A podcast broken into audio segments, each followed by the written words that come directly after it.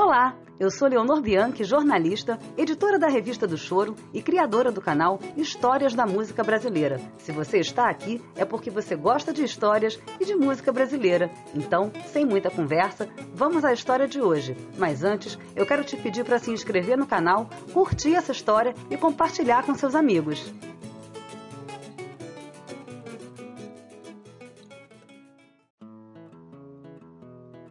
A gravadora Discos Marcos Pereira e o Choro. Episódio 1. Texto Leonor Bianchi. Dos 144 discos lançados pela Discos Marcos Pereira, sem contar os que ela produziu antes de assinar como gravadora Marcos Pereira, 19 foram dedicados ao choro.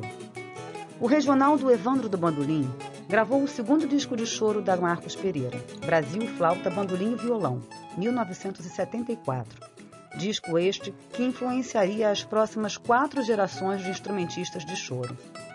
Sob a direção musical de Nelson Freitas, o bandolinista paraibano Josevandro Pires de Carvalho gravou seu primeiro LP pela gravadora Discos Marcos Pereira. O bandolinista, que atuava nas rodas de samba e choro em São Paulo, prestou duas homenagens ao compositor paulista Erotides de Campos, que fazia 50 anos naquele ano e teve sua composição Ave Maria incluída no LP, e fez outra homenagem a Donga, que havia falecido recentemente. A voz de Donga aparece logo no início da faixa Oito Batutas, um choro de Pixinguinha. No LP, Josevandro liderou o regional formado por Manuel Gomes, o Manuelzinho da flauta, José Pinheiro, violão de seis e sete cordas, Eduardo Santos Godinho, no violão, Lúcio França, cavaquinho, e José Erivaldo Silva, no ritmo, pandeiro e surdo. Sobre o LP, certa vez disse o criador da gravadora, Marcos Pereira.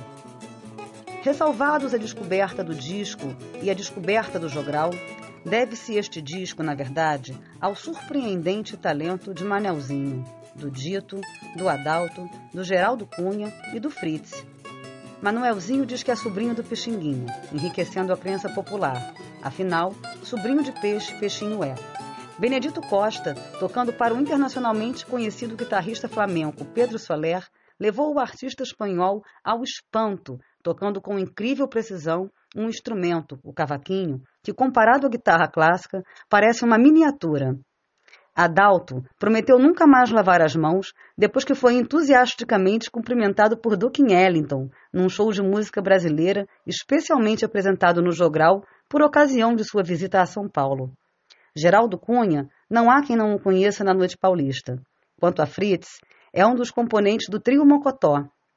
Este disco foi produzido pelo Carlos Paraná, fundador do Jogral e da maior saudade que guardo no meu coração. É o segundo lançamento do selo Discos Marcos Pereira, que um dia pretendemos identifique música popular brasileira de qualidade. Na época do seu lançamento, o LP recebeu crítica do jornalista José Ramos Tinhorão, que escreveu em sua coluna Música Popular, publicada no dia 11 de outubro de 1974, no caderno B do Jornal do Brasil. Leia mais sobre a história da gravadora Discos Marcos Pereira na Revista do Choro e no livro Discos Marcos Pereira, uma história musical do Brasil, do jornalista André Picoloto, editora Flor Amorosa.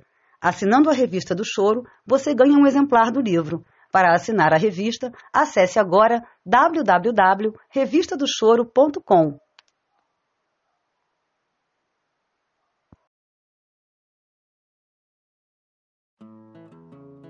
Esse foi mais um Histórias da Música Brasileira, uma produção de editora Flor Amorosa, Revista do Choro, com apresentação de Leonor Bianchi. Siga nosso conteúdo aqui no canal e no site da Revista do Choro, www.revistadochoro.com. E até a próxima história.